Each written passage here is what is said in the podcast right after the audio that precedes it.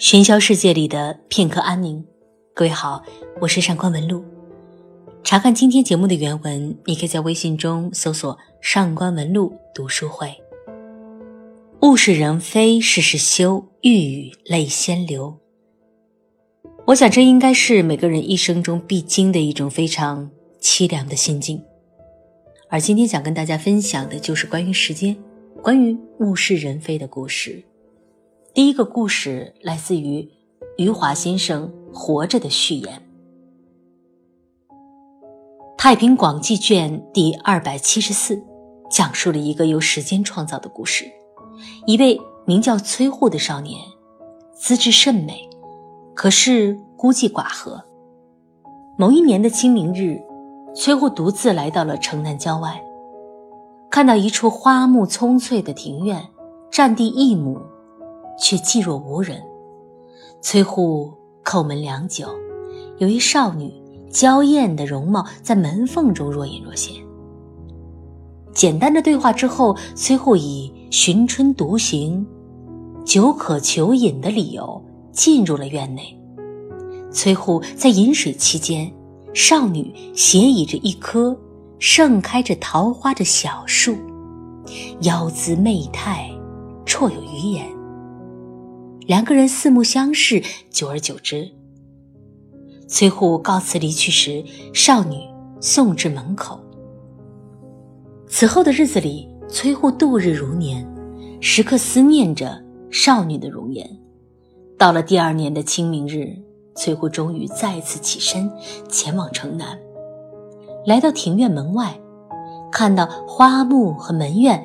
还是去年的模样，只是人去院空，门上一把大锁，显得冰凉和无情。崔护在伤感和叹息里，将一首小诗题在了门上：“去年今日此门中，人面桃花相映红。人面不知何处去。”桃花依旧笑春风。这个极度久远的、来自于唐朝的故事，后来历经千年，故事变了，心绪却没有变改，时光依旧摧枯拉朽。我们在文学史中漫游，就可以找到和崔护故事的对照，这也是一个。关于桃花依旧在，人却不知何处去的故事，这一篇便是张爱玲的短文，或者也可以说是一部微小说。爱，这是真的。有个村庄的小康之家的女孩子，生得美，有许多人来做媒，但是都没有说成。那年她不过。十五六岁吧，是春天的晚上，他立在后门口，手扶着桃树。他记得他穿的是一件月白的衫子。对门住的年轻人同他见过面，可是从来没有打过招呼的。他走了过来，离得不远，站定了，轻轻地说了一声：“哦。”你也在这里吗？他没有说什么，他也没有再说什么。站了一会儿，各自走开了。就这样，就完了。后来，这女子被亲眷拐子卖到他乡外县去做妾，又几次三番的被转卖。经过无数的惊险的风波，老了的时候。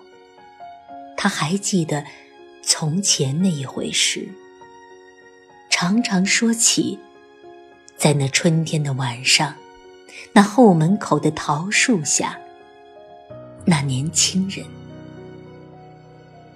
于千万人之中遇见你所遇见的人，于千万年之中，时间的无涯的荒野里，没有早一步，也没有晚一步，刚巧赶上了。那也没别的话可说，唯有轻轻地问一声：“哦，你也在这里吗？这就是张爱玲非常短小精悍的小小说《爱》。我记得有一句很美的诗：“流光容易把人抛，红了樱桃，绿了芭蕉。”好像就是时间永远在囚禁我们，我们仿佛是五指山下的那只猴王，在时间面前，只能化作极为渺小的一点。而我们既然不能永远的留住时间，那么，就让我们逮捕时间吧，在现在，也在每一刻。希望二零一九年这仅剩的时间里，我们都能够逮捕到自己的快乐和自己的那一份小小的满足。好了，今天的读书时间就到这儿。如果你想查看今天这期节目的原文，你可以在微信中搜索公众号“上官文录读书会”，在那里，让我们共赴一场美丽的约会。祝您晚安，下期再会。